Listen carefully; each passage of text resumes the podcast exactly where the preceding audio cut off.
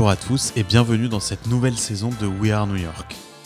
We Are New York, c'est un podcast où je vais interviewer les Français qui réussissent aux États-Unis.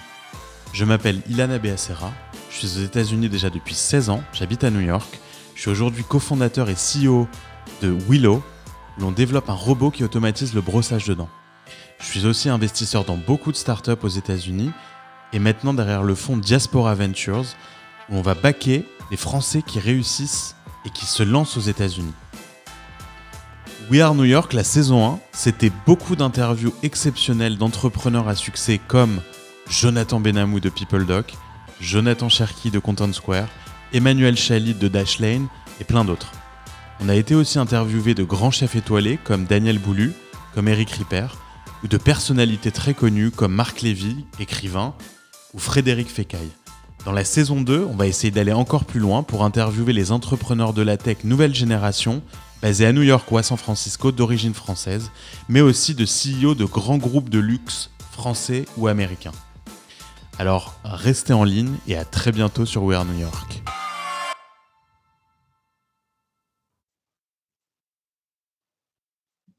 Bonjour à tous et bienvenue dans ce nouvel épisode de We Are New York. Aujourd'hui, je suis accompagné de Adrien Nussembaum. Salut Adrien. Salut. Comment ça va aujourd'hui? Ça va bien, merci.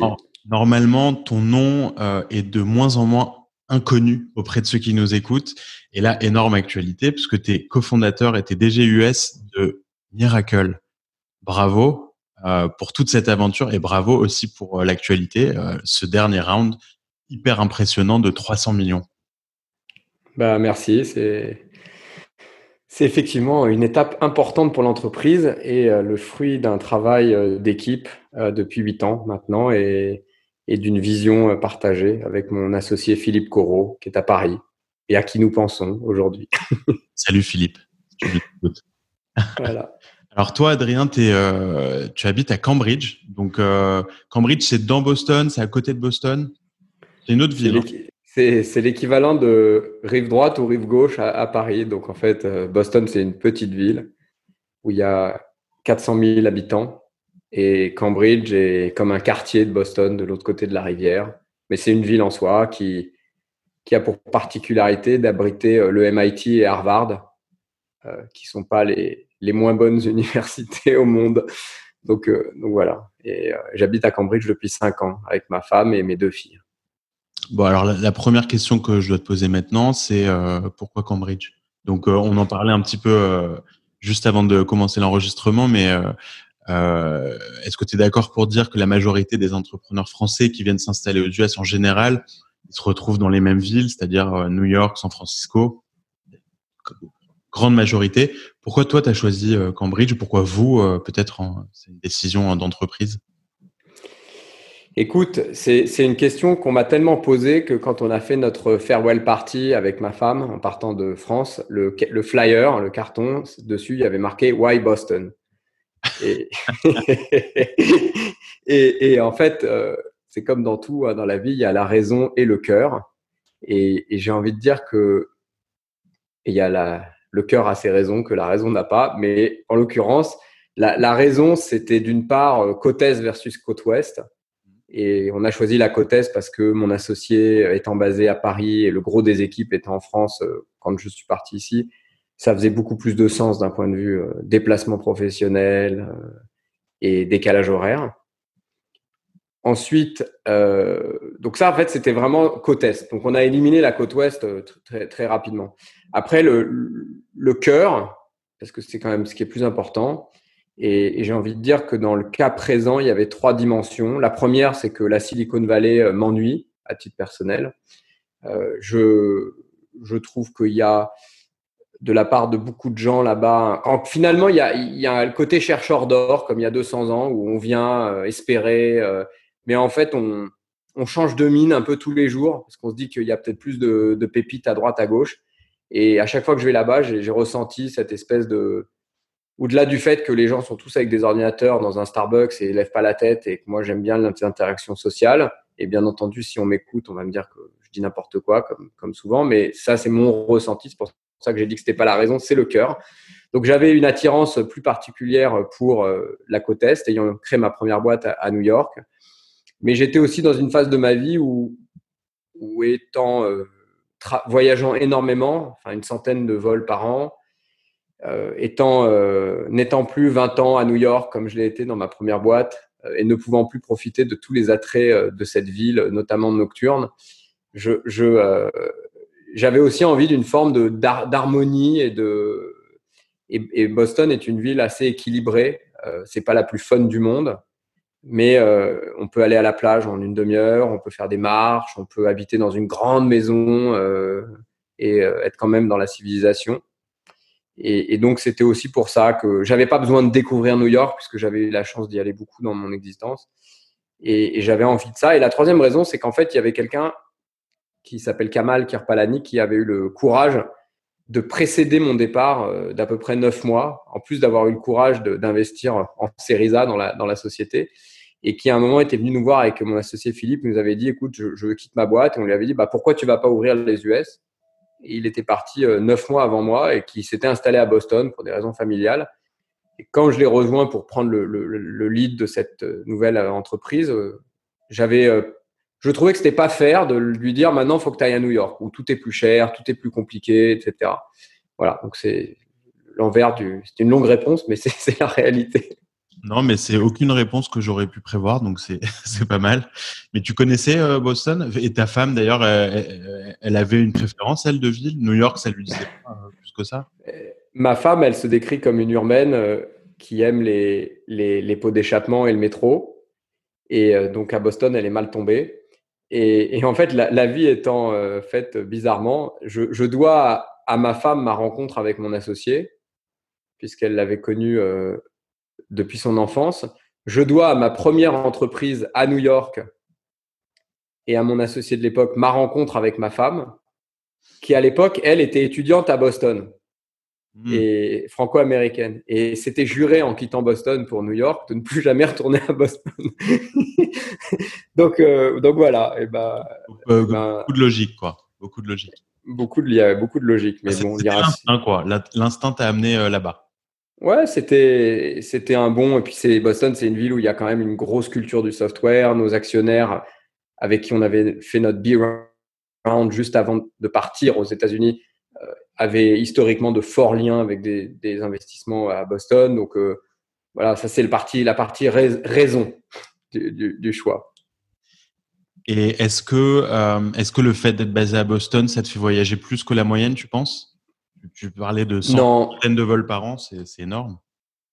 Oui, mais pas, pas, pas beaucoup plus. Il y a peut-être, euh, je viens peut-être à New York 15 euh, fois dans l'année, euh, on va dire, ou un peu. Ouais, mais, mais je serais quand même allé à Boston si j'étais basé à New York. Là, le grand avantage de Boston, et c'est un petit détail, mais enfin qui en compte grand, c'est que je suis à entre 15 et 22 minutes de l'aéroport qu'il y a intermi enfin, c'est tout est simple pour, pour, voyager. Alors que la Guardia ou JFK euh, et en plus en fin d'après-midi, un jour de pluie, là, tu, c'est, fini quoi. Tu te tires une balle. Alors heureusement, enfin heureusement, malheureusement il y a Covid, mais c'est vrai que c'est, c'est, enfin prendre l'avion quand on est basé à New York, c'est un, calvaire. Ouais, c'est vrai. Ouais, les vols internes, c'est, c'est dur. Et ton équipe, euh, vous l'avez montée aussi à Boston ou elle est euh, un peu partout aux États-Unis? On, l'a montée à Boston et, euh, et, ça a été un des, un des challenges, mais aussi un des, un des entêtements que certains entrepreneurs peuvent avoir. Alors là, il n'y a pas l'image, mais j'ai une casquette que toi tu vois, mais où il y a juste le chiffre 277 dessus. Et en fait, hier, on a fait un petit gathering pour fêter le, donc le, le fundraising et j'ai fait faire ces casquettes en 10 exemplaires pour les remettre aux 10 personnes qui ont connu notre premier bureau à Boston il y a, il y a 4 ans. Et donc, j'ai créé le, Club 277 parce que euh, parce que c'est des gens qui sont un peu les, porteurs de l'histoire. Euh, ils ont connu, euh, comme ils racontaient, les entretiens dans le placard à balai, le, les salles surchauffées, l'absence totale d'insonorisation, mais c'est autour de cette espèce de, groupe, de clan, comme on l'a fait il y a 12 ans euh, dans, un, dans un 15 mètres carrés à Avenue Victor Hugo, mais qu'on a pu ancrer le socle de Miracle USA. Et, moi, j'ai toujours été attaché un peu par cet héritage français à l'idée de venir au bureau, d'avoir une présence. Alors, on va pas se mentir, il y a aussi la parano de les gens ne travaillent pas s'ils sont chez eux, ils sont en pyjama, ils s'occupent de leur chien. J'ai évolué là-dessus, on a évolué, mais, euh, mais c'était pour moi important de cimenter euh, l'esprit d'équipe parce que c'est il y a une grosse compétition sur le marché du travail aux États-Unis. Tu arrives, tu as levé 15 millions, mais ils en ont rien à cirer parce qu'il y en a 32 par jour. Euh, tu es français, tu, tu, vends des marketplaces, tu n'as pas vraiment de concurrents, donc en plus c'est encore plus difficile pour les gens de comprendre ce que tu fais, de te mettre dans une case. Et donc à chaque fois que j'arrivais à recruter quelqu'un à Boston, je me disais on est en train de, on est en train d'ancrer quelque chose et ça sera le socle du, de la réussite future.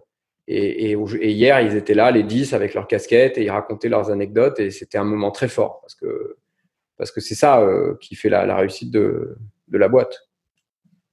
Donc, tu trouves du coup qu'il y a même eu un edge euh, de d'avoir euh, d'avoir créé cette équipe et d'avoir euh, d'avoir été chercher des talents en dehors des grosses places où justement il y a énormément de concurrence. Est-ce qu'au final, avec le recul, tu as l'impression que, euh, que stratégiquement, pour créer votre team aux US, c'était un super choix, Boston? Oui, sans, sans hésitation. Et puis Boston, c'est très concurrentiel aussi parce que on parle beaucoup de New York, mais en Boston, c'est le deuxième hub en termes d'investissement derrière, euh, derrière la Californie. Après, c'est sur des secteurs qui sont moins du type de tech dans lequel on retrouve les Français aux États-Unis. Enfin, quoi que dans la, dans la biotech, il y en a beaucoup, mais il y a beaucoup de sécurité à Boston, beaucoup de medtech, beaucoup de biotech, plus que du consumer tech. Mais, euh, mais c'est quand même la ville de Wayfair, la ville de Toast, la ville de, à l'origine, dans l'e-commerce, ATG ou NDK, qui étaient des, grandes boîtes dans le domaine. Il y a une très belle boîte française qui s'appelle Akeneo qui est aussi installée ici. Euh, donc c'est non, c'est une bonne, c'est un, vrai hub de software.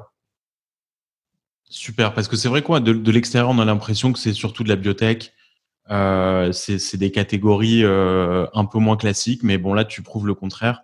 C'est une partie intéressante, je trouve, de Miracle en fait, parce que à laquelle j'avais pas pensé au début, mais ça vous a créé un unfair advantage en fait d'être en dehors de ces grosses plateformes je, oui, enfin, c'est sûr que par rapport à la Californie, c'est plus simple. Après, euh, après sur, par rapport à New York, je pense sincèrement que si on est dans le software, euh, il y, des, y, des, y a plus de talent à Boston qu'à New York. Parce que à Boston, il y a aussi euh, Forrester, donc il y a tous ces analystes qu'on peut recruter pour faire du, du, product marketing, etc.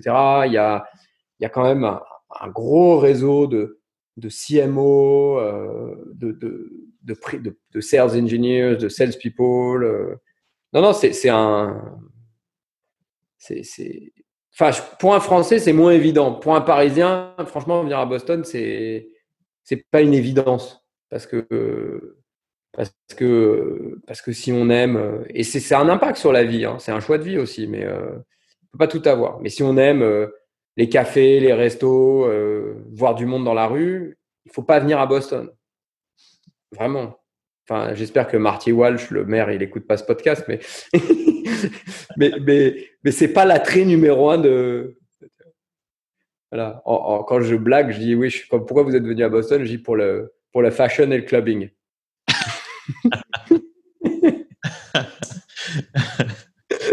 Ah, t'es, euh, bon, t'es, venu, mais après c'est une ville, c'est une ville euh, à l'architecture assez européenne quand même. Finalement, ça ressemble pas mal à l'Europe, euh, je trouve. Ouais, il y a quelques maisons en, pierre et en briques. C'est tout.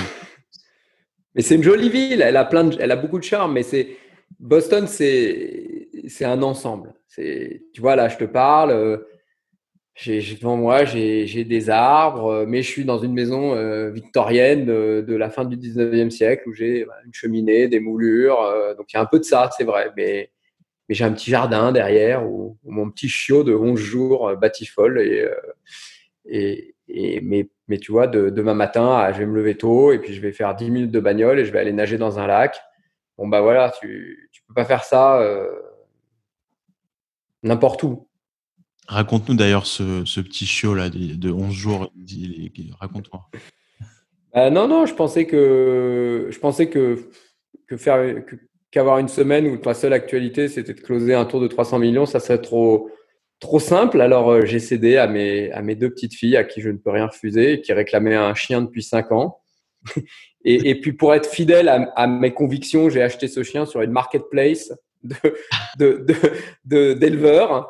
Et, euh, j'ai cliqué, et puis j'ai payé, et puis il y avait toute l'expérience qu'on peut avoir sur une marketplace bien faite. Et, le chien est arrivé euh, le, est arrivé le, le, 13, le 13 septembre à 23h30, un dimanche, donc deux jours avant le, signing.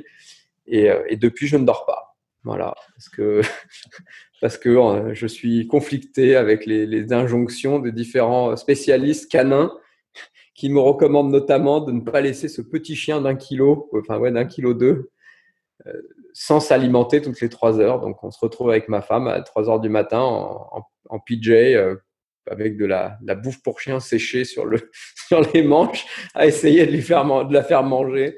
Et d'autres personnes qui nous disent vous êtes complètement débile. C'est comme avec les enfants, tu vois, en fait, entre la, la, grand-mère qui dit euh, laisse-le manger ce qu'il veut et l'autre grand-mère qui dit euh, faut qu'il finisse son biberon. Ben, c'est la même chose avec les chiens. Donc c'est c'est pas c'est pas la levée de fond qui t'a tenu réveillé alors euh, les dernières semaines, c'est le chien. Écoute, la, levée de fond, elle m'a tenu euh, occupé tout l'été. Et, euh, ce qui était marrant parce que j'avais fait exil dans le sud de la France. Et donc, vu du bureau, tout le monde m'écrivait Sorry to bother you on your vacation, qui quand même ont été du 21 juin au 22 août. Donc, ça la fout mal le, CEO qui est en vacances pendant deux mois. Et, comme on est très confidentiel sur ces opérations, parce qu'on veut pas euh, qu'il y ait de la déception ou quoi que ce soit, je j'avais rien dit. Donc je, en fait voilà, je, je pitchais tout l'été, enfin pendant pendant quatre semaines. Et euh, mais une fois que c'était fait, c'était un peu les derniers jours, c'est plus du stress de d'être sûr que tout va bien se passer, mais les, les trucs sont enclenchés. Donc c'est vraiment le chien là qui m'a qui m'a pourri la vie depuis une semaine. Et alors justement, on parle de la, levée de fonds tant qu'on y est. Euh, ça, ça, ça, vous a pris quatre semaines à, à, à closer, enfin closer, pas, pas, complètement closer, mais en tout cas à, à sécuriser euh, cette levée, pas plus? Écoute, écoute, cette année, on a cette année, on a, on a effectivement été assez, euh, assez rapide. Euh, puisqu'on on a décidé très tard, ça faisait pas du tout partie de nos plans de faire cette levée, fond, cette levée de fonds maintenant. Et euh, d'ailleurs, euh, s'ils nous écoutent, comme tu l'as mentionné, il y a quelques personnes qui ont été influen influenceurs ou influentiels. Il y a, il y a mon frère qui est, qui est cofondateur d'un fonds qui s'appelle Félix Capital ouais. et, qui, et qui passait son temps à me dire Adrien, vous, avez, vous avez le vent en, en poupe, enfin, il y a une opportunité, il faut accélérer. Et, et, après, il y, a, Jonathan Cherki, pour ceux qui, que je n'introduis plus, qui, a fait une levée de fonds extraordinaire et avec qui j'ai parlé. Et, euh, puis ça m'a aussi dit euh, bon, mais peut-être vraiment un truc à faire quand même. Et, euh, ça, c'était euh, début juin. On en a parlé en board, euh, qui nous ont dit mais on comprend pas. Euh, vous développez bien, vous êtes cash positive. pourquoi vous iriez Et on leur disait non parce qu'on a eu, on a vraiment là la révélation que le, c'est maintenant quoi. Et et, euh, et, donc, ils nous ont, comme on a un super board, ils ont, ils ont, ils ont été dans notre sens. Et voilà. Et, on a, et après, on a, on, a, on a décidé fin juin. On a, on a, nous, on aime beaucoup travailler avec des, des intermédiaires pour ces opérations. Pas tellement parce qu'on a besoin de connaître les fonds, parce qu'aujourd'hui, enfin, le, le, la demande est forte, mais, mais c'est bien de, on trouve c'est bien de structurer les process. Donc, on a, on a fait une petite sélection et puis on a, on a, on a décidé de travailler avec une, une société, une banque américaine qui s'appelle Allen Company, ouais. Allen Co. Ouais. Et, euh, et, voilà. Et puis on a passé euh, trois semaines en juillet à monter un, un, management presentation. Et puis on a commencé euh, les meetings le 23 juillet et on a closé le 15 septembre. Exceptionnel.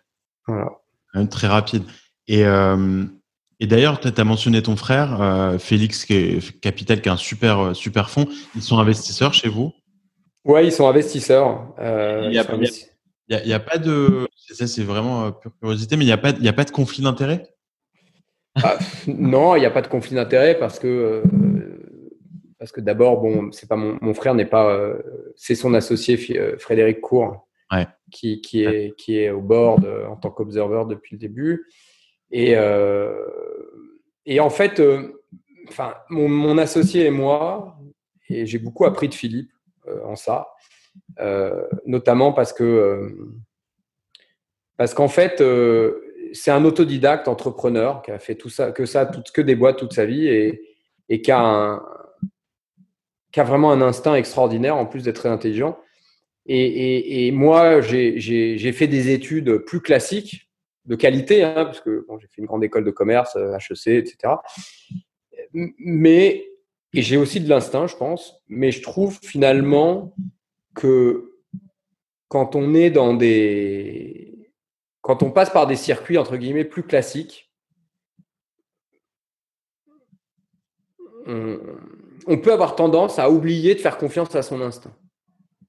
Parce que euh, on nous apprend le monde au travers de, de beaucoup de process, de formats. et c'est bien parce que ça donne de la structure, ça fait qu'on peut travailler de manière organisée, vite, euh, ça fonctionne dans la, dans la tête. Mais de temps en temps, on ne se fie pas juste à son instinct. Euh, et, donc, quand on, quand on approche le, la question des, fonds euh, dans un parcours d'entrepreneur, euh, alors moi j'ai eu trois boîtes, j'en ai une où tu prends ce que tu trouves. donc, si tu veux, tu.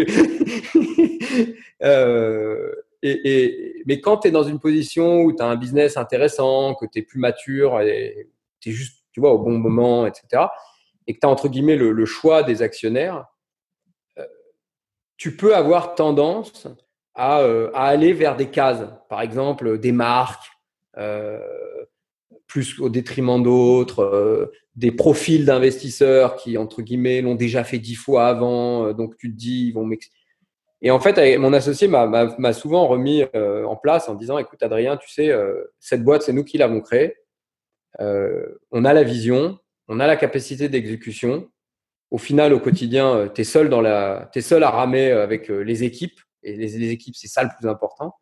Et donc, il faut vraiment choisir des investisseurs qui vont être des bons, des bonnes personnes dans les jours où ça va mal. Et si jamais ça doit aller mal. Et donc, nous, on a toujours privilégié ça. Et, en fait, c'est un peu par rapport à Félix, mais Félix, c'est une vraie bonne culture. Et en fait, c'est par eux qu'on avait rencontré 83 euh, North, qui était notre lead euh, du B-Round, et qui est un fonds qui n'a pas du tout une marque comme d'autres, alors qu'ils ont des retours extraordinaires. Israéliens, européens, c'était les anciens euh, de Greylock version Europe, qui ont voilà. Mais donc, c'est des gens ultra compétents, qui ont des super retours, mais c'est pas voilà, les, usual suspects que je ne citerai pas par respect, qui ont des grandes marques et qui attirent aussi à eux-mêmes bah, les abeilles, parce que le miel est plus, rutilant. Et, euh, mais on a choisi comme ça des, investisseurs de grande qualité. Et comme Félix nous avait introduit à eux et qu'ils ont voulu co-investir, et qu'en plus, bon, voilà, la famille, c'est sympa, c'est sacré aussi. Donc, euh, donc voilà, donc c'est comme ça que Félix est au capital. Mais il n'y a pas de conflit d'intérêt. Et justement, euh, tu parles de ces grandes marques de, de, VC US.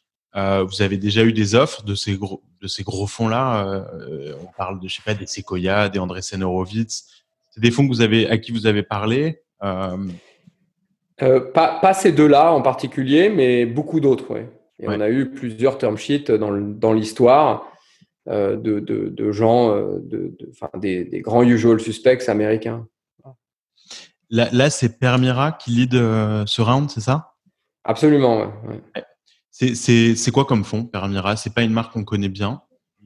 Ben, En fait, Permira, déjà, c'est un fonds de de late stage. Euh, c'est un des cinq meilleurs au monde dans euh, en termes de retour. Euh, et puis c'est un fonds qui est très intéressant parce que c'est un fonds qui, existe depuis 40 ans maintenant, qui était en fait, comme, comme certains, la branche investissement d'une banque anglaise qui s'appelait Schroders et, qui a été enfin, sorti et, donc qui a changé de nom il y a une vingtaine d'années à peu près. Et c'est des gens qui viennent plutôt du majoritaire à l'origine, donc c'est plutôt des fonds de private equity qui investissent dans le, late stage, dans, la, santé, dans l'informatique historiquement. et, et c'est des gens qui, depuis quelques années, ont levé un fonds de growth pour faire du minoritaire, qui est celui qui a investi chez nous. Et moi, ce que j'ai beaucoup aimé chez eux, c'est que d'abord, c'est des gens qui vont vraiment au fond des choses, et c'est très intéressant parce que quand on réfléchit, enfin, après, c'est un autre. Un VC, ça prend beaucoup de risques. Ça investit dans des boîtes très jeunes et, euh, et ça mise beaucoup sur l'équipe. Mais quand on est sur des stades de boîtes qui sont à 100 millions plus de chiffre d'affaires euh, avec des valorisations importantes et qu'on doit, euh, et que son mandat, c'est de faire x2,5, x3, x3,5, enfin, il faut créer beaucoup de valeur pour. Donc, c'est des, c'est des démarches. Permira, par exemple, dans ses due diligence, on fait des analyses de profondeur sur le marché que même nous, on n'a pas fait. Parce qu'ils ont aussi cette culture, cette, infrastructure, et c'était très intéressant. Et puis, ce qui est, marrant, c'est que c'est vraiment un fonds global, et nous, on aime bien, en fait, ces gens euh, qui, tu vois, on a, enfin, qui sont pas, euh, euh, qui sont un peu sortis de leur village. Et, on a beaucoup ça dans nos actionnaires. et Permira, pour te dire, la deal team, il y a quatre personnes, il y a le partenaire qui est un Français basé à Londres. Euh, il y a l'autre partenaire qui est le chef du fonds, qui est un Américain basé, je crois, en Floride.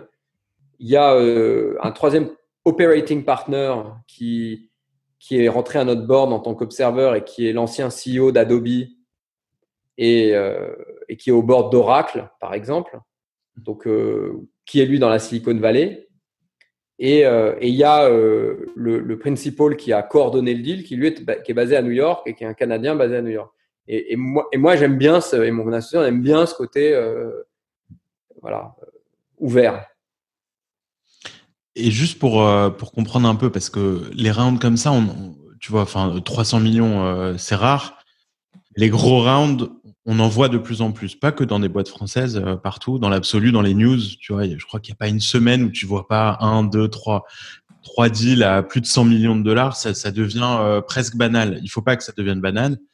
Euh, mais justement, pour comprendre un peu mieux, comment, quand tu pitches un fonds comme ça, de, donc de private equity, qui investit autant, donc combien, 100, 200 millions, ils ont mis sur les 300 ces on a, on a levé en tout 265 millions d'euros, donc euh, un peu plus que 300 millions de dollars. Et euh, il y a euh, une, quasiment une cinquantaine apportés par nos existants, y compris des fonds dont le mandat n'est pas du tout d'investir à ce stade. Donc c'est intéressant parce que c'est des gens qui croient à l'histoire qu'on raconte sur le fait qu'on n'est pas là pour, pour se faire racheter dans un an. Et, Permira a donc mis bah, à peu près 210 millions d'euros, 215 millions d'euros. Ok. Et donc, juste ce que. Ce que Ils sont des petits tickets pour eux, en fait. D'accord. sur ce fonds de growth, c'est important. Mais c'est des gens qui ont, qui, qui, ont l'habitude de pouvoir mettre 500, 1 milliard, euh, parce qu'ils font du majoritaire aussi. Ouais, ouais. Euh, et ce que j'aimerais comprendre, c'est euh, comment tu convaincs en fait un fonds comme ça? Qu'est-ce qui les fait basculer à un moment pendant la phase de levée de fonds? Les pitchs, c'est des arguments, c'est que des chiffres Est-ce que sont là pour euh, juste euh, dérouler les, tu vois, les modèles, euh, les fichiers Excel. ils parlent aux clients, ils voient à quel point ils sont attachés aux, produits. C'est quoi qui les fait basculer pour mettre autant d'argent dans une boîte comme la vôtre? Ça, ça, m'embête un peu de, de, parler pour eux, mais de ce, de ce qu'ils ont partagé avec nous. c'est des gens qui, qui font peu d'investissement. Ils vont sur un fonds, comme ça, ils vont faire 10 boîtes. Donc, chaque, chaque investissement est un vrai commitment. Euh, et, en gros, euh, ce qu'ils ce cherchent, eux, c'est une société qui est numéro un sur son, sur son secteur. Ils cherchent euh, une société qui, qui a vraiment un track record d'avoir des clients satisfaits. Donc, ils ont fait effectivement beaucoup de, d'interviews clients euh, et pas, euh, pas, comme, pas comme nous, on peut souvent on dit est-ce que tu peux me donner deux références et tu donnes tes trois clients préférés qui vont dire des choses gentilles sur toi? Bon, là, ils ont fait des références sans même me demander à qui ils allaient parler. Mais, mais euh, et c'était très bien d'ailleurs. C'est très, et ils ont tout partagé avec nous de manière transparente, donc c'est très bien. et puis, Et puis, ils cherchent des, des, des sociétés qui, qui, avec des moyens financiers importants, ont vraiment la possibilité de changer de braquet parce que leur marché est très profond.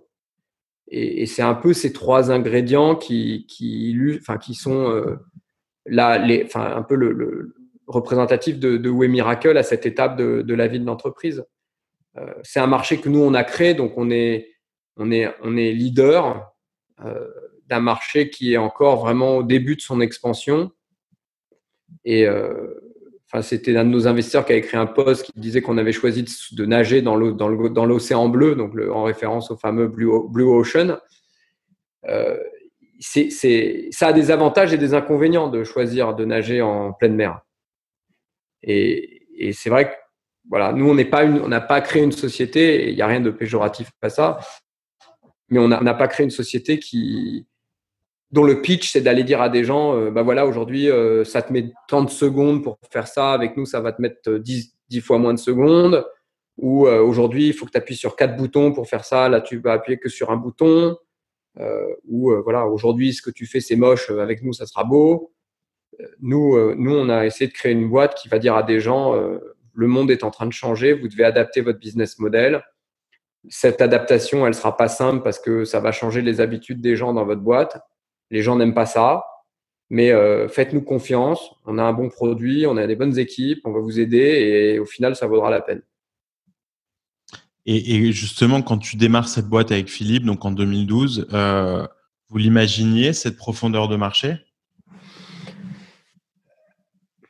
On l'imaginait, mais on l'avait pas quantifié. Parce que si tu veux, avant de créer la boîte, en fait, la particularité de cette aventure, c'est que c'est pas une boîte dont on, où on s'est donné 10 rendez-vous à des Starbucks pendant deux mois et on a et on s'est dit voilà ce qu'on va faire. Le, hasard, enfin le hasard, a fait que qu'il y a 15 ans on a créé une boîte avec Philippe qui était euh, une plateforme d'échange de jeux vidéo. Et donc c'était en fait une marketplace mais sans la fluidité transactionnelle d'une marketplace classique puisqu'il fallait faire de l'échange et donc il y avait tout un c'était il y avait plus de friction. Et on a levé des fonds et au bout de six mois, on, on s'est dit euh, non mais l'échange ça marche pas, c'est de la merde. Euh, désolé, je suis un peu. Et, et, euh, et Philippe m'a dit euh, il faut faire une marketplace, euh, c'est un nouveau truc, il y a Price Minister et il y a Amazon qui a commencé à faire ça. et et c'est beaucoup plus direct, etc. Et donc moi j'ai souvent fonctionné comme ça avec Philippe. Je je lui ai dit, bah, pas de problème, si tu veux qu'on fasse ça, on fait ça. Euh, voilà, moi, je vais m'occuper d'essayer de le faire. Euh, toi, tu vas le faire marcher et tu as la vision, et moi, je vais essayer de le vendre. Et, euh, et, et, donc, on a créé cette marketplace et on l'a développée. Et puis, un jour, la, FNAC nous a approchés dans et nous a dit, c'est intéressant votre truc. Notre business model de, de retailer classique est un peu en train de, d'arriver à certaines limites, etc. On a une nouvelle concurrence, on a une digitalisation du business. La marketplace, euh, ça a l'air intéressant et euh, on ne sait pas trop le faire. Donc, euh, si vous voulez, on vous rachète, on trouve un deal intéressant pour que vous restiez et vous allez conduire cette transformation. Et donc, on est resté trois ans. On a fait l'intégralité de notre earn-out au jour près, ce qui est, ce qui pas fréquent quand même mais, mais, voilà, nous, on est des gens d'engagement. et, euh, et, puis, euh, et puis, en fait, on s'est retrouvé finalement à incuber l'idée de Miracle sans le savoir. Alors, justement, pour la FNAC, donc là, tu parles de, de ta première boîte qui s'appelait Split Game, c'est ça? Ouais, ça, c'est la première boîte qu'on avait créée avec, avec Philippe. Ouais. C'était ma deuxième boîte, mais, mais c'était notre première ensemble. Et alors, ça voulait dire quoi cette stratégie marketplace pour la Fnac? Et, et, je veux bien aussi juste que tu expliques très très rapidement ce que fait Miracle après, tu reprends l'exemple de, de alors, marketplace as a service en gros, mais euh, tout le monde ne sait pas forcément ce que c'est une marketplace et à quoi ça correspond comme use case dans euh, chez tes clients. Donc, euh, je, je, veux bien que tu nous réexpliques ça et ensuite à quoi ça ressemblait cette stratégie marketplace pour la, la Fnac par exemple et aujourd'hui ça existe toujours? Est-ce qu'ils ont toujours cette stratégie Donc c'est la, la minute euh, promo. ok, allez. Donc bah une marketplace, qu'est-ce que c'est? Une marketplace, c'est une plateforme en ligne dans laquelle un opérateur, qui est donc le client de Miracle, va connecter des vendeurs et des acheteurs. de l'offre et de la demande. Et, ce, cet opérateur, qu'est-ce qu'il fait? Bah, il, met en ligne une offre qui est proposée par des, vendeurs et il permet à des acheteurs de rencontrer cette offre, de, la, consommer, et, c'est le, vendeur qui s'occupe de la logistique, etc. Et l'opérateur prend une commission. Donc c'est un modèle euh, d'intermédiation qui existe un peu depuis la nuit des temps dans, dans le mode physique. Euh, c'est le marché quelque part. Mais, mais euh, et donc en fait, ce que fait Miracle, c'est que autant il y a énormément de solutions qui permettent de faire du commerce en ligne, du commerce classique, c'est-à-dire commerce quoi, du e-commerce du e-commerce, c'est-à-dire je veux un site où je vais mettre des produits que c'est moi que j'ai fabriqué moi ou que j'ai acheté moi-même et que je vais revendre. Mais euh, il n'y avait pas de solution qui permettait de, faire évoluer un site e-commerce en un site qui a aussi la capacité d'être une marketplace. Et, euh, donc c'est ça que fait Miracle. On a créé cette, plateforme qui va, qui va gérer toute la complexité qu'il y a derrière une marketplace, euh, intégrer des marchands de toute taille, de tout type, de toute sophistication technologique, gérer en temps réel la mise à jour des prix, des quantités, euh, une commande qui, pour le client final, semble une seule, mais en fait est, différente à, traiter chez des, sous, des vendeurs, bah, va être éclatée, coordonnée, qu'il va y avoir euh, du contrôle de la qualité de service, de la surveillance des vendeurs, de calculer les commissions. Voilà, tout, tout ce back-office marketplace c'est ce que fait Miracle. Et, et, euh, en fait, c'est ce qu'on a fait finalement pour la FNAC, parce que quand la FNAC nous a racheté, nous, on avait le front office et le back office. On était une plateforme avec un, front-end, avec euh, des catégories, un search engine. Ils nous ont racheté, ils ont dit, bon, le front-end, ça dégage. Par contre, tout ce qui est derrière, le moteur marketplace, ça, on veut le plugger dans fnac.com pour permettre de devenir euh, une marketplace. Et en fait, c'est ce qu'on a fait. C'était notre mission. Et, euh, on a vécu de l'intérieur la complexité aussi du, du, changement dans une grande organisation, parce que tu commences pas du jour au lendemain à dire euh, bah tiens, je vais vendre des produits moins chers que les tiens ou en concurrence. Ou il y, a, quand même des, des, inquiétudes, et donc on a appris aussi à comprendre comment faire évoluer les organisations. Et, ça a été un succès, un succès vraiment fulgurant, puisque la marketplace aujourd'hui euh, je vais pas donner de chiffres précis parce que la FNAC est cotée, mais euh, si vous lisez le rapport annuel, vous pouvez voir que, euh, que la marketplace, ça va être plus d'un tiers des commandes en ligne. Mais, mais au-delà de ça, ça, ça a enclenché une accélération de la diversification de l'offre. Parce que c'est vraiment ça, une marketplace. C'est l'élargissement, c'est, être plus pour ses clients. Et, et aujourd'hui, je crois que dans le rapport annuel, et je ne veux pas dire de bêtises, donc ça n'engage que moi, mais à peu près 17% du business de, de Fnac Darty, c'est ce qu'ils appellent les nouvelles catégories, les nouveaux. Euh... Donc c'est la capacité pour un grand groupe d'être allé au-delà de ses limites traditionnelles, de revoir son, modèle.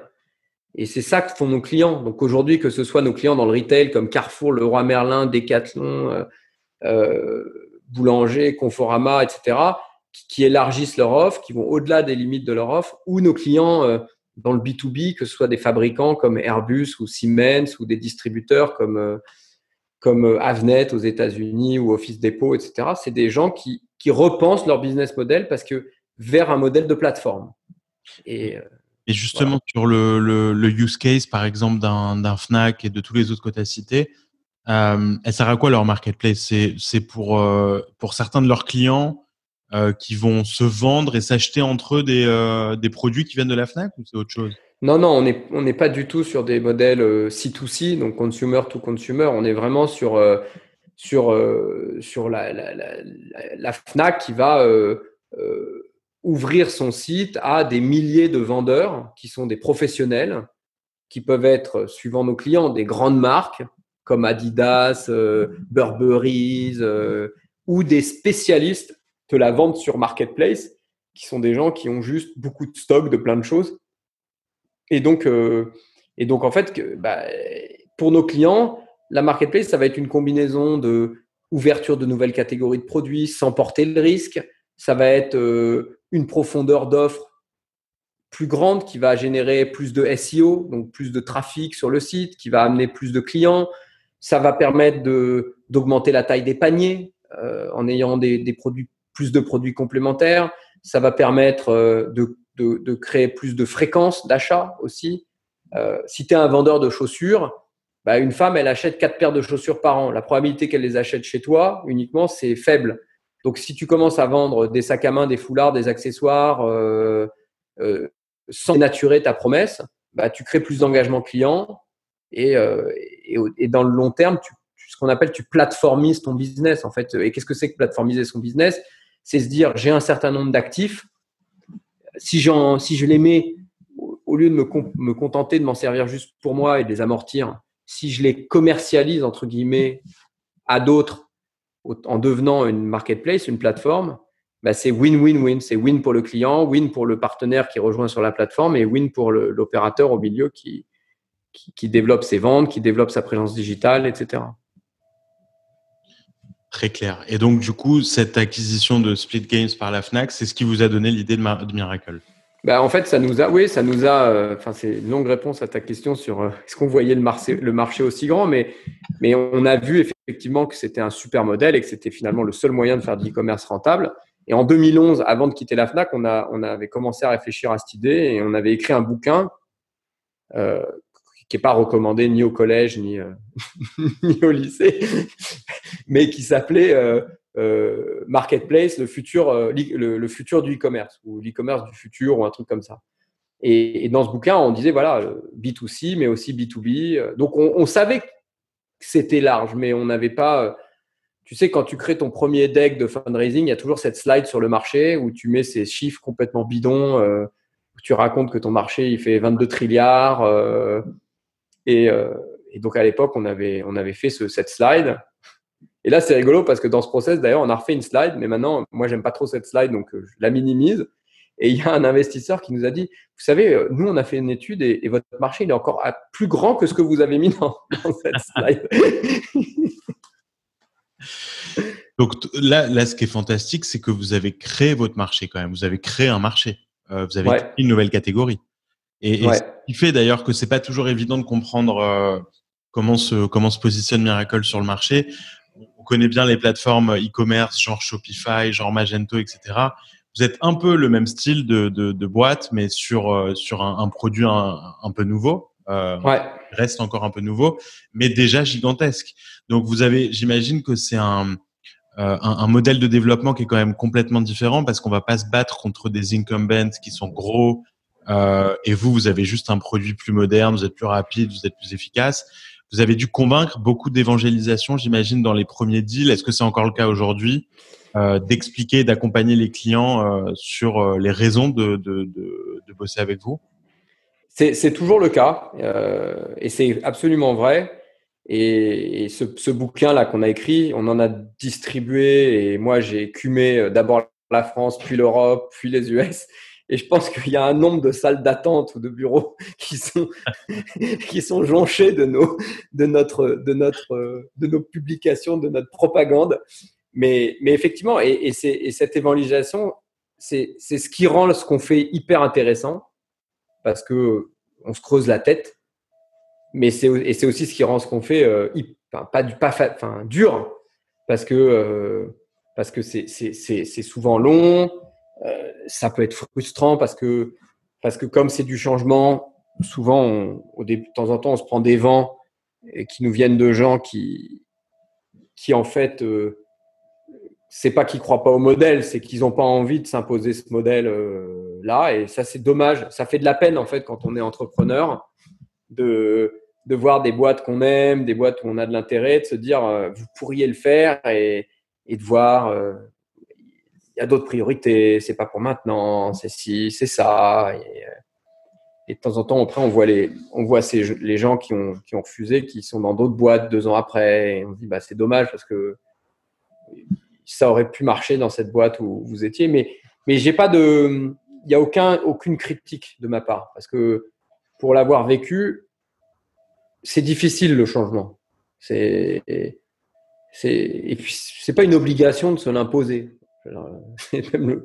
Donc j'ai, vraiment, moi au contraire, je, je, prends, je tire une satisfaction intellectuelle et humaine à essayer de, de, de, prendre le temps que ça prend pour, pour arriver. Et je pense que c'est. Dans les messages qu'on a reçus de, de, félicitations, c'était ces derniers jours et c'est très sympa. Il y a c'est beaucoup revenu de la part des gens. C'est qu'est-ce que vous vous êtes battu, vous, vous lâchez jamais rien. Et, c'est le cas. Moi, moi aujourd'hui, tu vois, 300 millions, pas 300 millions. Aujourd'hui, j'ai fait deux pitchs et j'avais le, nœud au ventre pendant une heure et demie, comme euh, il y a huit ans, parce que euh, je veux que le pitch il soit parfait. Je veux qu'on on couvre toutes les inquiétudes des gens, qu'on essaye d'adresser toutes les questions et, et ça, ça changera pas, quoi, jamais. Justement, c'est une question que j'allais te poser. C'est à votre stade de boîte, toi personnellement, euh, à, quel point tu fais encore partie des euh, euh, bah, pitchs avec des clients? Est-ce que tu participes qu'à un certain niveau? Et comment tu répartis ton temps bah, oui, moi je suis toujours impliqué commercialement, moins qu'avant, plus stratégiquement on va dire, c'est-à-dire à la fois très en amont c'est-à-dire, euh, je vais essayer d'utiliser mon réseau, etc., pour, pour, pour, pour, sourcer des nouvelles opportunités. Je vais essayer d'être là dans les premiers meetings où, je peux aider à raconter un peu, un peu de mise en perspective. Et puis, je vais essayer d'aider à la fin s'il si, faut. Mais, euh, mais, mais, moi, j'aime beaucoup ça. Après, aujourd'hui, si tu veux, nous, et c'est un, enfin, un peu euh, une des spécificités de, toute boîte française qui essaye de se développer aux États-Unis, c'est que quand je suis venu ici il y a cinq ans, on est reparti de zéro. Donc c'était re la start-up. Alors on avait un produit, c'est quand même déjà super. On avait des références en Europe, mais ici on n'était rien. On n'avait pas d'équipe, on n'était rien. Donc il a fallu tout reconstruire. Et, euh, et on a vraiment beaucoup galéré, d'abord pour construire. Et puis on a aussi beaucoup galéré, même mon associé et moi, pour trouver comment on, on organisait euh, la vie euh, quand on a passé dix ans sur le même bureau face à face, euh, que tout était discuté à deux, et quand on se retrouve séparés par le décalage horaire, la distance, et que l'un et l'autre, on ne peut pas vivre ce que vit l'autre au quotidien, et qu'on se pose les... et puis après ça se traduit par euh, est-ce qu'on fait une société deux sociétés euh, en termes de duplication des fonctions ou pas euh, et, donc il y a eu plein de choses comme ça et, et on a mis on a mis facile trois ans deux ans et demi pour pour sortir la tête de l'eau quoi sur cette histoire mmh. américaine et puis pour moi c'était vachement dur parce que enfin voilà tu l'as dit au début mais je suis je suis issu d'une culture euh, scolaire un peu, euh, un peu compétitive. Euh, ça, c'est la façon. si j'étais, si j'étais entre guillemets modeste, enfin pas modeste, mais je dirais oui, très orienté sur la qualité. Mais en gros, c'est de la compète débile, quoi. C'est en France, tu as quand même une toute une frange où tu te retrouves à vouloir être le premier de la classe, et ça a des avantages et des inconvénients. Et, et, et c'est vrai que pour moi, de me retrouver là tu signes aucun deal, euh, tu recrutes des mecs, tu te plantes. Euh, chaque jour, j'arrivais au bureau, euh, la peur au ventre, et je me disais qu'est-ce, qu'est-ce que je vais avoir comme merde aujourd'hui? Et quand mon portable sonnait, je me rappelle très bien, je l'ai un peu encore aujourd'hui, mais moins. Tu te dis bon, qu'est-ce qu'on va maintenant Comme quelqu'un, tu sais, quand un employé il te dit Hey Adrian, do you have five minutes? Et, donc, et, donc, maintenant, et donc, et donc maintenant, les, les, les, les gens au bureau, ils me, disent Adrian, you have five minutes Et ils rajoutent toujours Don't worry, I'm not resigning. ça, ça, ça c'est un truc que tu n'as pas trop en France. Hein. C'est vrai, non? Tu as, vu des grosses différences là-dessus de, euh, sur les, les cultures d'équipe entre le, la France, les US et vous en, vous en rigolez ensemble avec Philippe? Enfin, J'imagine que c'est des expériences différentes. Oui, le, enfin, c'est des expériences. Enfin, ça, ça c'est vrai que ça n'a rien à voir. Le, le, mode, enfin, la façon de travailler des Américains et des Français n'est pas du tout la même, et elles sont complémentaires d'ailleurs. Donc, euh, l'idéal, c'est le mélange des deux, où tu as euh, le côté euh, couteau suisse français, toujours, ouais, un, sujet, je le prends, et de temps en temps d'ailleurs, je, je, le prends trop vite, avec mmh. cette passion française. Et de l'autre côté, le côté américain, très euh, task euh, spécifique et où là, je vais vachement processer le truc, vachement organiser, etc. Mais euh, non, ce qui est, dur, c'est que j'ai ouais, des souvenirs comme ça où où tu as des gens, qui, des gens, tu vois, qui, qui te disent Hey Adrian, it's so great. et puis le lendemain, ils démissionnent et ils disent It's not, you know, it's nothing personal. et voilà, mais là, tu te dis Putain, excusez-moi pour le, langage, mais ça, c'était dur, quoi. Et et tu as, besoin de franchir le cap. Quand j'ai pu arriver à, je sais pas, 8, 10 personnes, bah, enfin, ce club 277, euh, euh, c'était l'adresse de nos premiers bureaux, j'ai dit 277 Broadway à, Boston, à Cambridge. Et, bah là, je me suis dit, tu vois, c'est comme dans l'avion, quoi. Quand tu as décollé, qu'il y a plein de turbulences et le pilote, il dit euh, PNC, restez attaché. Puis il y a un moment, quand tu es un peu flippé, tu regardes par les hublots et puis tu, tu vois qu'il finit par arriver dans le ciel bleu et tu as le petit bip en haut. Ben voilà, ça c'était ça. Les 8-10 personnes, j'ai eu, eu, le petit bip. Vous avez le droit de détacher votre ceinture et éventuellement de vous déplacer en cabine. Mais ce que tu, dis, ce que tu décris, c'est euh, marrant parce que c'est quand même très très proche de ce qu'on décrit euh, beaucoup des autres, euh, tu vois, licornes françaises ou en tout cas des, des beaux succès software aux US euh, moi, j'avais interviewé Jonathan Benamou, évidemment, euh, Jonathan Cherki. Tout le monde s'est planté au début sur les recrutements. Est-ce qu'aujourd'hui, tu penses que pour quelqu'un qui arrive et qui va être le prochain miracle, il y a des façons d'éviter ces, ces, erreurs ou on doit juste passer par là?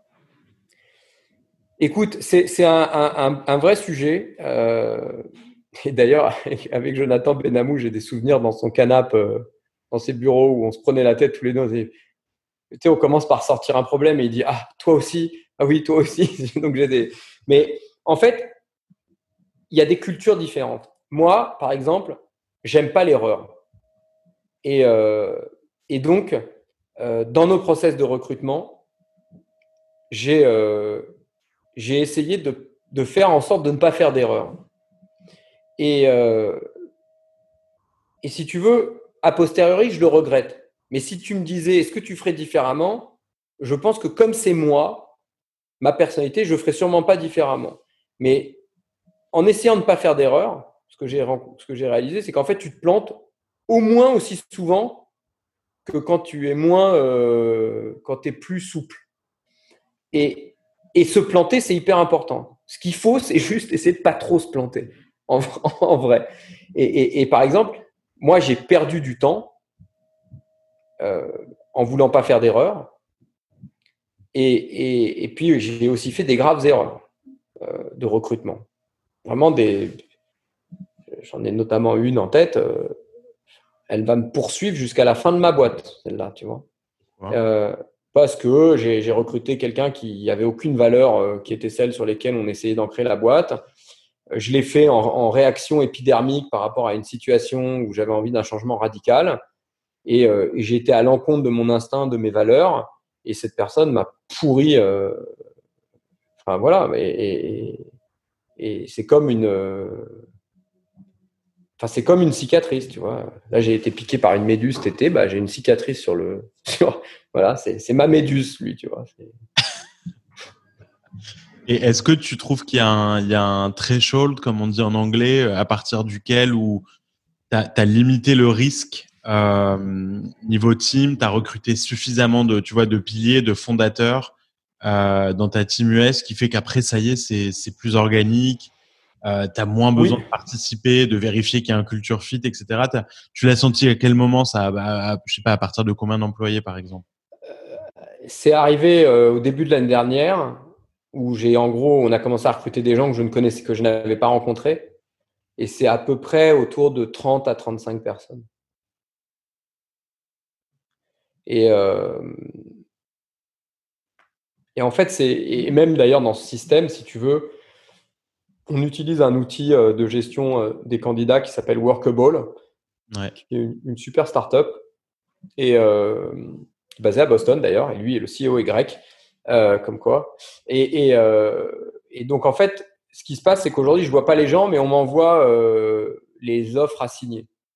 Donc à chaque fois que je reçois l'offre, je vais dans Workable et puis je lis euh, euh, la manière dont les candidats ont été évalués. Et puis on a un système d'évaluation, en fait, on a cinq valeurs chez Miracle et, euh, et chaque candidat est testé par un intervieweur sur une des valeurs. Et, après, il y a un débrief, et etc. Et, et souvent, je vois des, je lis entre les lignes parce que j'essaye de détecter les signaux faibles. Et, je me rends compte qu'en fait, c'est, c'est un peu une connerie parce que après, je me retrouve à écrire un email aux gens avec ma parano d'entrepreneur en disant mais je comprends pas, vous êtes sûr que c'est le bon choix? Et, puis après, tu as toujours la réaction qui est mais Adrien, enfin, il faut que tu empower les autres. Quoi. Ça sert à quoi d'avoir un process? Ça sert à quoi de laisser les gens faire des interviews si c'est pour après dire alors que tu les as pas rencontrés que tu as des doutes? Euh, et, ça, ça a été, c'est pas évident. Honnêtement, même même aujourd'hui, c'est pas évident. Tu vois, parce que les, la réussite, ouais, il y a une bonne idée au départ, mais c'est des hommes. C'est genre, c'est de l'intelligence collective et et, c'est aussi euh, ce que je leur disais d'ailleurs hier, je leur dis, c'est que on n'est jamais tous les jours content au, boulot. Tu vois, de temps en temps, on n'est pas content de son salaire, de temps en temps, on n'est pas content euh, parce qu'on travaille trop, de temps en temps. Mais il faut qu'on arrive à, si on crée des, il y a des gens qui sont, qui restent des gens bien quand ils sont pas contents. Et il faut arriver à trouver ces valeurs quand tu, quand tu recrutes et, c'est hyper dur. Ça, t'est arrivé euh, au moment de signer des offres comme ça de, de remettre en question le, recrutement en question? Oui. Mais moi, je suis un très mauvais recruteur aussi. Parce que, parce qu'en fait, euh, soit je prends, soit je prends, si tu vois, si, si, vraiment je fonctionnais en vase clos, soit j'embaucherai tout le monde, soit j'embaucherai personne. Je caricature, mais soit j'aurais mon côté empathique, EQ, qui prendrait le dessus, et j'essaierai de trouver des excuses à tous les défauts que je peux voir chez quelqu'un dans un entretien. Soit j'aurais mon côté euh, prépa HEC euh, bourrin. non, j'ai rien contre la prépa si vous m'écoutez. Et, euh, et, et j'aurais euh, non, une erreur, ça va pas. C'est pas bon, tu recaler, tu vois. Et, donc, et c'est très bien que qu'on ait un processus qui soit plus consensuel et où et où aujourd'hui il y, a une confiance dans les équipes. Donc, ils, connaissent mes réactions aussi. Tu parlais des cinq valeurs de Miracle. Elles sont publiques ces valeurs? Oui, elles sont elles sont sur nos murs et sur notre site et et en gros, on a un acronyme qui est WIGS. Donc, la première, c'est Work Hard, work hard Together. Donc, euh, bon, bah, c'est pas non plus le truc le plus original, mais il y a cette option, cette notion quand même de, euh, que, voilà, de, teamwork, de, euh, que c'est important chez nous. La deuxième, c'est innovate and inspire. Et, ça, c'est c'est quand même lié à ce qu'on fait dans, dans, la vie de tous les jours. C'est qu'il faut qu'on qu'on essaye de pousser nos prospects et nos partenaires à, croire en une vision. la, la, la, troisième, c'est get things done que c'est bien de parler, mais c'est quand même bien de faire. La quatrième, c'est Go Above and Beyond. Euh, et, la, et la dernière, c'est Satisfy and Empower. Et c'est, elle est la dernière pour l'acronyme, mais la satisfaction de nos clients, c'est quand même un des, un des, un des moteurs euh, très clés de l'entreprise. Et, euh, et, par exemple, on était très fiers parce que pendant le Covid, on a donc depuis toujours, on a le NPS chez Miracle. Euh, et, là, on a eu un NPS de 72 qui nous mettait au-dessus d'Apple. et, donc, euh, c'était une sorte de. Pendant le Covid, on a eu un peu euh, deux moments forts pendant la boîte. On a eu donc le fait que nos clients ont vraiment tenu la barre et qu'ils étaient contents du service qu'on leur a apporté. Et le deuxième, c'est qu'on a lancé cette marketplace qui s'appelait stopcovid19.fr. donc, on a, on a lancé en pro bono pour le gouvernement français en 48 heures. Euh, et, c'était extraordinaire parce que ça a été une bouffée d'oxygène, une, euh, un élément de, satisfaction. Et, je pense que c'est lié à nos valeurs aussi, tu vois, de, cette capacité à dire euh, si on faisait quelque chose. Alors je me rappelle très bien, c'était, on était un lundi en management team, on avait commencé avec des management teams tous les jours pendant le Covid, et, mon, et on se disait qu'est-ce qu'on peut faire? Et, et chez Miracle quand on a une idée, euh, dès qu'elle est bonne, on dit voilà, vas-y, fais-les. Et on a un CEO qui vient de chez McKinsey, qui, nous a aidé à nous organiser, qui dit attention, attendons, euh, on peut pas tout faire d'un coup. Et, mon associé a dit mais si on crée une marketplace pour connecter des vendeurs de, de, masse, de gel avec des hôpitaux, etc. Puisqu'il y avait au début, c'était la grosse galère. Et donc on a tout dit ouais, super, on le fait. Et, euh, en fait, le lendemain, il y a Cédrico et la DGE euh, qui ont appelé et qui ont qui ont dit Est-ce que Miracle, vous pourriez pas créer une marketplace Je dis bah, Ça tombe bien, on est dessus. Et 48 heures plus tard, elle était lancée. Et bon, malheureusement, elle a très bien marché. Et elle continue d'ailleurs, malheureusement, là, elle est repartie. Euh, un moment en juin, on s'est dit Bon, bah, on l'arrête, le site. Et on l'a laissé allumer. Et là, il est reparti comme en 14. Donc, c'est un peu, euh, c'est un peu chiant, mais. Euh, vous avez fait quelque chose, quoi, pour la crise? Ouais, on a eu, on a eu jusqu'à 23 personnes travaillant pro bono pour, pour ce projet. Donc, c'est. Ouais, c'était cool. Et moi, je suis, enfin, je disais au début, j'y suis pour rien, mais c'est vrai que c'est ça qui me fait plaisir, si tu veux. C'est que vraiment, il y a des trucs géniaux dans la boîte, enfin des tonnes, et, comme un truc aussi extraordinaire que ça. Et vraiment, je n'y suis pour rien, si tu veux. J'ai même pas, eu l'idée, j'ai rien fait. mais euh, mais c'est sympa de faire, tu vois, de pouvoir euh, faire partie de d'avoir créé quelque chose qui accouche de ce genre d'initiative. Alors, juste, on, a, on, a, on a plongé directement dans Miracle parce que c'est la, la, grosse actualité et je pense que là, on a bien couvert le sujet et j'aimerais bien quand même euh, passer un, petit moment avec toi sur, le, bah, sur la genèse d'un entrepreneur comme, euh, comme toi. Euh, tu es français, je veux que tu nous racontes un tout petit peu comment tu arrives à HEC. Euh, ensuite, euh, tu, te retrouves à New York, NYU, euh, la business school de NYU, Stern. Raconte-nous un tout petit peu ton parcours, voilà, ton enfance. Est-ce que tu, grandis à Paris Qu'est-ce qui te guide vers l'entrepreneuriat très tôt? Parce que pour le coup, tu n'as pas fait quand même grand-chose à part monter des boîtes. Est-ce que c'est quelque chose de familial ou pas? Est-ce que c'est ton enfance? Est-ce que c'est HEC Alors, c'est le, quart d'heure euh, euh, psychanalyse. non, non, mais, mais, mais euh, ben, en fait, si tu veux, ce qui ce qui est... moi, quand j'étais quand j'étais jeune, je voulais être soit acteur comme Robert Redford, mais j'étais pas blond et pas doué, ou soit président de la République. et donc, on va dire que il y avait peut-être, c'est peut-être pour ça que je suis, je commercial en fait, au fond, mais euh, non, mais moi, moi, j'ai, j'ai, euh, grandi euh, à Paris avec finalement une mère, une mère médecin, profession libérale, et un père à la fois professeur et consultant, dirigeant d'entreprise. Mais j'ai, pas du tout grandi dans une en fait, je réalise aujourd'hui que dans ma lignée familiale, il n'y a eu que des entrepreneurs. En fait, enfin, mes grands-parents étaient entrepreneurs, mes arrière-grands-parents étaient entrepreneurs. En fait, il n'y a jamais eu de salariés.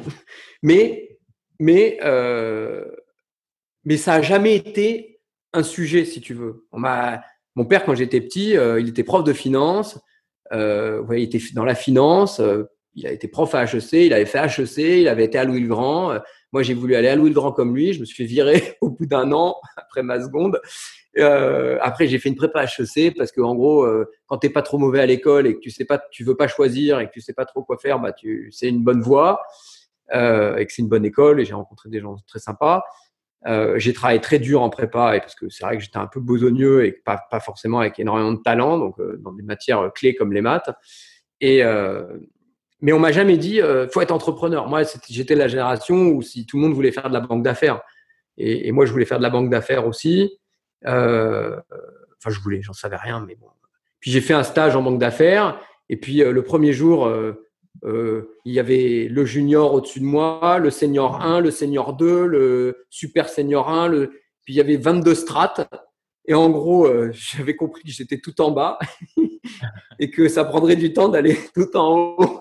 Euh, et, donc, je me rappelle de mon premier stage chez Lehman Brothers. Il était 8 heures du soir.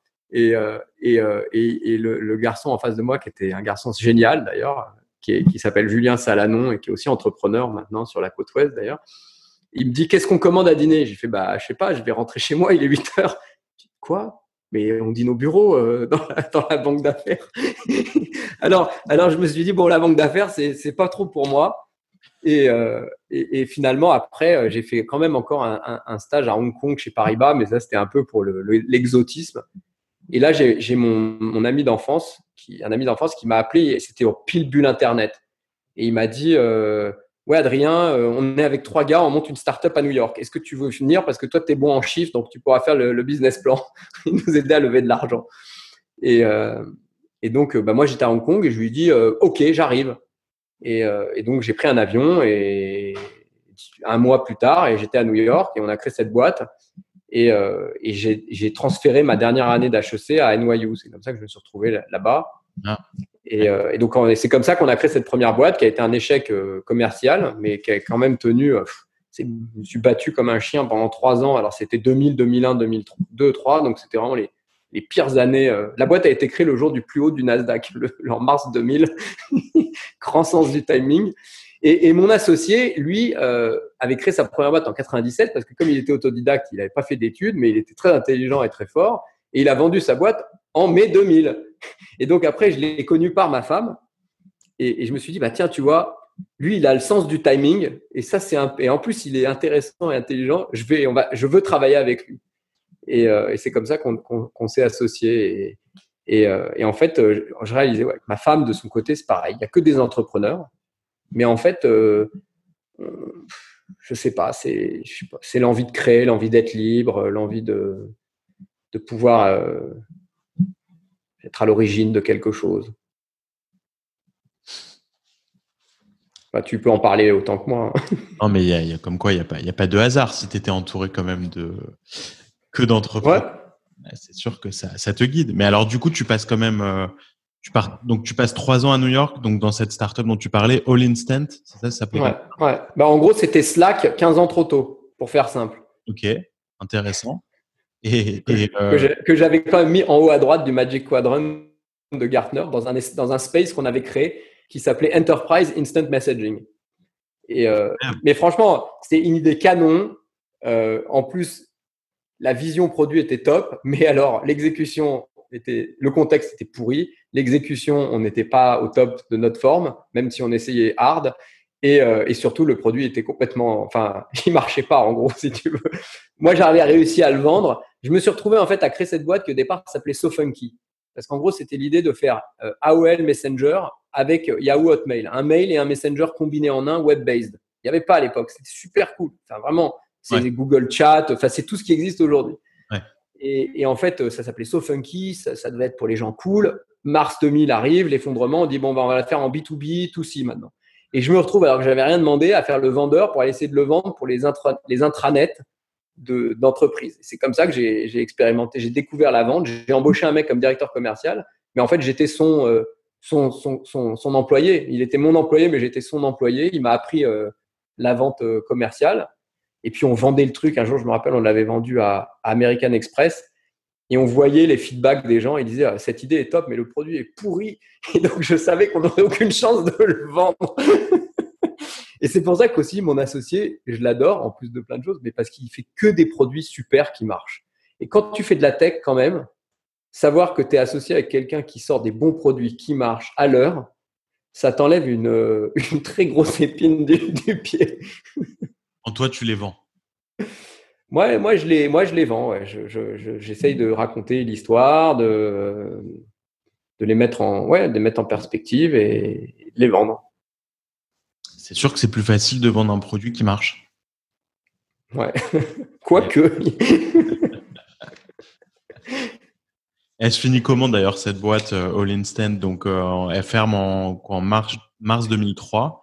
Ouais, à peu près. Ouais. En fait, enfin moi j'avais levé des fonds donc j'ai aussi expérimenté la levée de fonds très tôt et je me sentais euh, redevable à, l'éternité des gens qui avaient mis de l'argent. Donc il était euh, impossible de. Euh, d'ailleurs, certains des premiers investisseurs de cette boîte viennent de participer au tour de table qu'on vient de faire. C'est plutôt sympathique. Mais, mais et donc on a essayé franchement jusqu'au bout. On a failli la vendre et franchement ça aurait été un coup de maître et ça, ça a capoté. Et après, on a, en gros, on a vendu les actifs euh, parce qu'on avait quand même l'outil qui était utilisé par le, par le département des, des vétérans de l'armée américaine euh, pour le, le service où, où, les gens euh, rentraient en relation avec des conseillers pour, pour leurs problèmes de retraite. Mmh. Et, euh, et, en gros, on l'a vendu, on a vendu les actifs à l'intégrateur qui avait fait ce projet. Mais bon, rien du tout. Enfin, je suis reparti avec je suis arrivé les mains vides et je suis reparti avec 9000 euros et, et, un truc pas, pas, pas, pas inimportant quand même parce que je suis reparti avec ma femme que j'ai rencontré, que j'ai rencontré grâce à mon associé de l'époque et qui elle m'a présenté mon associé d'aujourd'hui. Donc tu vois, incroyable. et donc vous êtes rentré en France après cette histoire? On est rentré en France après cette histoire et moi, c'est là c'est intéressant. Moi, enfin, moi j'avais envie de, de, recréer une boîte, mais euh, mais j'ai jamais eu la force de créer une boîte tout seul. Et, et en fait, mes, mes aspirations, elles sont pas forcément autour de la tech à proprement parler. Tu vois, moi, je suis pas un geek comme mon associé. J'ai pas euh, la nouvelle monde qui fait ça, euh, les 12 applis qui, qui, qui, connectent ta lampe et ton machin. Et, et moi, j'avais, euh, à l'époque, je voulais créer, c'était bien avant les, que ça existe, mais je voulais créer des salades bars comme Jour ou, ou, ou Cogent ou des trucs comme ça. Euh, mais j'étais tout seul et, et j'avais peur en fait de me lancer tout seul. Et, et donc, je me suis retrouvé à, être embauché chez Deloitte. Parce qu'un jour, mon père m'a dit Écoute, je connais ce gars qui dirige le département de restructuration et ça peut être intéressant pour toi. Tu pourras trouver une boîte à racheter. Et, euh, donc, j'ai rencontré cette personne que, j'aime beaucoup qui s'appelle Guillaume Cornu, dont on a embauché la fille euh, il y a quelques mois. Donc, c'est vraiment sympa parce qu'elle euh, est super. D'ailleurs, peut-être que tu la connais, Charlotte Cornu. Enfin, elle était sur la côte ouest et elle a travaillé avec Business France, etc. Une jeune femme géniale. Euh, et, donc, il m'a accueilli dans son équipe en me disant, Adrien, le problème, c'est que tu resteras pas. Et je lui ai dit, écoute, euh, je vais te prouver le contraire. Et, euh, et donc, j'ai intégré cette équipe où on faisait du conseil pour les boîtes en difficulté. Et j'ai passé trois ans à me donner à fond, à essayer de développer aussi du business. Et j'ai aussi créé un cours sur cette, thématique pour HEC à l'époque. Parce que je trouvais que c'était intéressant de. Enfin, c'était ma façon, ma façon de créer quelque chose. Et toujours la même histoire. Euh, donc Philippe, mon associé, est venu me voir à un moment et il, voulait remonter cette boîte de plateforme d'échange et il m'a dit, bah, comme d'hab, on cherche quelqu'un, tu connais les chiffres, est-ce que tu pourrais faire un business plan et, nous aider, et nous aider à lever des fonds et, euh, c'est comme ça que, et on déjeunait euh, dans le huitième dans un japonais et c'était midi et, et il m'a dit est-ce que tu veux faire ça? Je lui ai dit oui, ok, pas de problème. Et l'après-midi, j'ai été voir Guillaume, mon, mon poste, et je lui ai dit bah, voilà, l'heure est arrivée. Euh, Capri, c'est fini. Capri, c'est fini. et, euh, et, et, il m'a il m'a super bien accompagné dans, dans ce départ et, et, on a monté cette boîte. Split Games, puis voilà. Et puis la suite que tu nous as raconté. Alors quelques juste dernières questions pour pour finir et des questions importantes. Euh, je crois que c'était la semaine dernière où, où, Emmanuel Macron a reçu euh, un parterre d'entrepreneurs, de, d'investisseurs français à l'Élysée euh, où il a annoncé un objectif de euh, créer 25 licornes euh, d'ici 2025 en France. Et je crois, si je ne m'abuse, que vous êtes la 11e déjà sur 25. il en reste 14. Est-ce que tu crois qu'aujourd'hui, pour la France, c'est plus facile qu'avant de, de, de d'arriver à une valorisation d'un milliard de dollars euh, est-ce que on doit forcément passer par les États-Unis? Euh, Et si oui, c'est quoi la différence entre monter une boîte aujourd'hui aux US versus il y a 10 ans? Il n'y en avait quasiment pas. Business Objects, peut-être, qui est un des, rares exemples de l'époque euh, avoir fait son entrée en bourse. Euh, donc voilà, juste ma question pour, pour résumer. Est-ce que tu penses que le rythme de création de, de, licorne va s'accélérer? Oui, oui, parce que le sous-jacent, qui est le digital, euh, est en croissance euh, extraordinaire. Donc, euh, donc, quand tu développes un projet qui s'inscrit sur un fondamental qui est en forte croissance, il n'y a pas de raison que tu n'arrives pas à créer des plus grandes boîtes plus vite. Euh, après, aujourd'hui, ce qui crée aussi les unicornes, c'est que le marché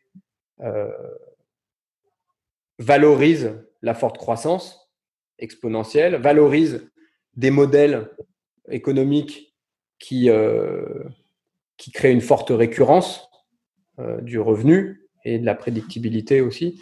Donc, donc je pense qu'il va y avoir de. Enfin, je pense que le sous-jacent est là. Je pense qu'il y a toute une génération aujourd'hui d'entrepreneurs en France qui ont, qui, ont, euh, bah, qui, voient que c'est possible. Et, je pense il suffit de ça dans la vie, hein, savoir que c'est possible. Donc, donc voilà, je dis bravo à, Jonathan, avec, avec Content Square, à Doctolib, à Mano Mano, à Back Market, enfin tous ces, ces, super entrepreneurs. Euh, et puis je dis bravo aussi aux, investisseurs français qui, euh, qui ont vachement changé de braquet. Euh, nous, on a Elia Partner au tout départ de l'aventure, qui nous suit même dans ce tour, avec des Xavier Lazarus et, Samantha Jérusalemi qui sont des gens formidables. Puis tout le reste de l'équipe d'ailleurs est très à l'image de, ce qu'ils ont construit.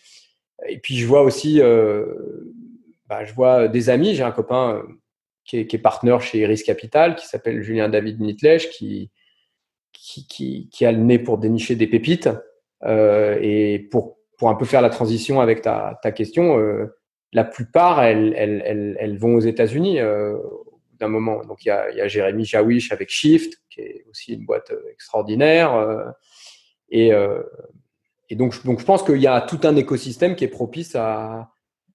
et puis c'est aussi, en, enfin, tu vois, les gens, les gens ils, bien sûr que quand Macron il tweet sur Miracle et qu'il dit bravo Miracle, enfin, c'est génial. C'est, enfin, si mes grands-mères étaient encore là, euh, voilà, ça leur ferait vraiment, vraiment plaisir. Et, moi, ça m'a fait, enfin, bien sûr, ça fait plaisir à toutes les équipes, mais au-delà de la fierté, c'est quand même génial d'avoir un, président.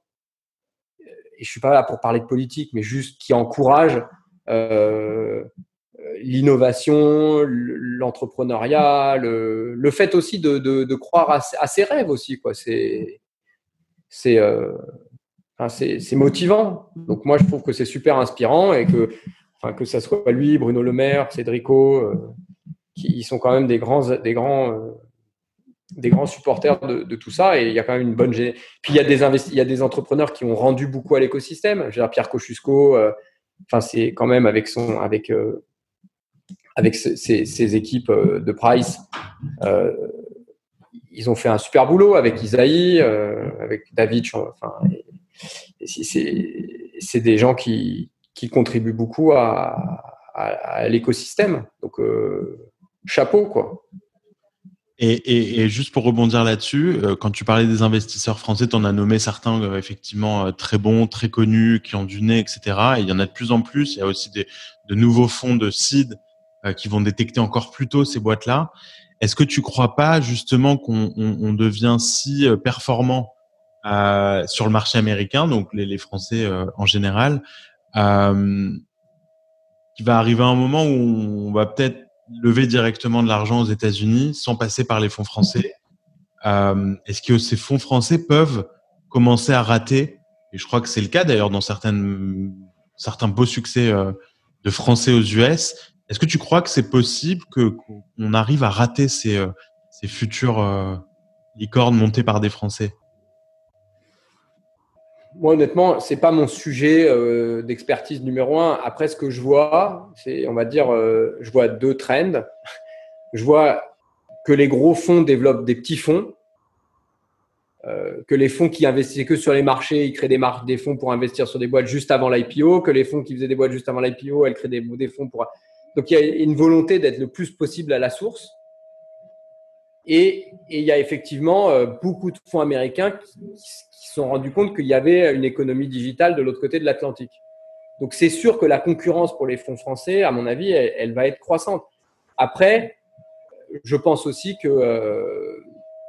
euh, c'est comme dans le foot, quoi. Il y a quand même plus de grands footballeurs qui sont restés au centre de formation. Enfin, j'en connais un qui est resté au centre de formation de Cannes, qui a joué à Bordeaux après, euh, qui s'appelle Zinedine Zidane.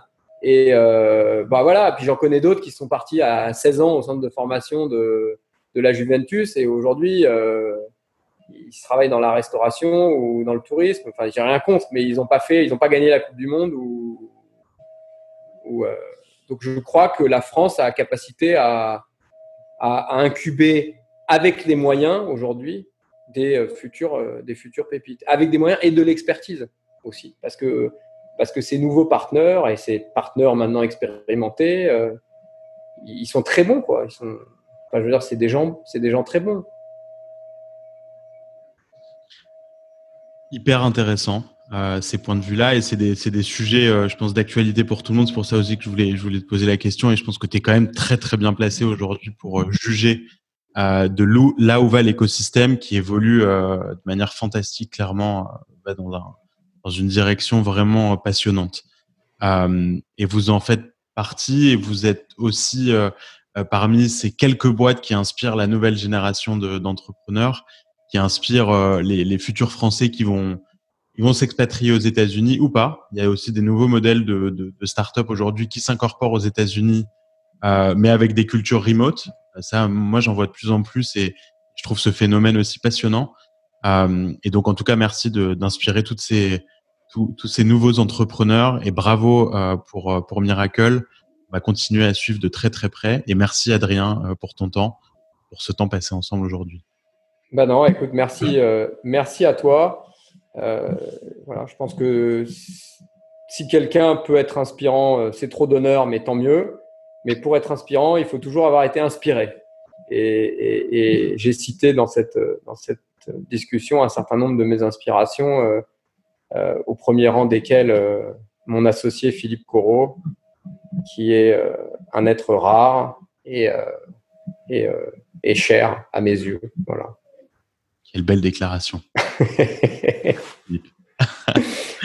Philippe, si tu nous entends, je t'aime.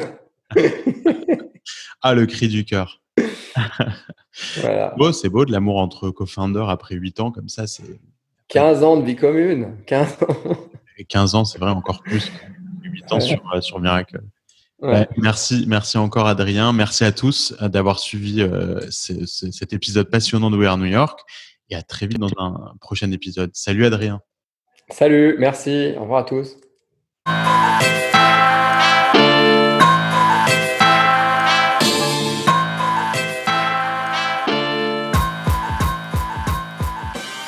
Merci d'avoir écouté cet épisode de We Are New York jusqu'à la fin. J'espère que le contenu vous plaira et surtout que vous aurez envie de partager cet épisode et le reste des épisodes de We Are New York autour de vous. Le site de We Are New York, c'est weareny.com. Tous les épisodes sont dessus. N'hésitez pas à laisser votre email sur le site pour que vous puissiez recevoir les derniers épisodes sur votre boîte mail directement. Ce qui nous aide beaucoup, c'est quand on met 5 étoiles sur son appli de podcast pour promouvoir We Are New York et aussi rajouter un petit commentaire gentil. C'est comme ça qu'on remonte dans les classements des podcasts. Alors merci de partager autour de vous et à très bientôt dans un nouvel épisode de We Are New York.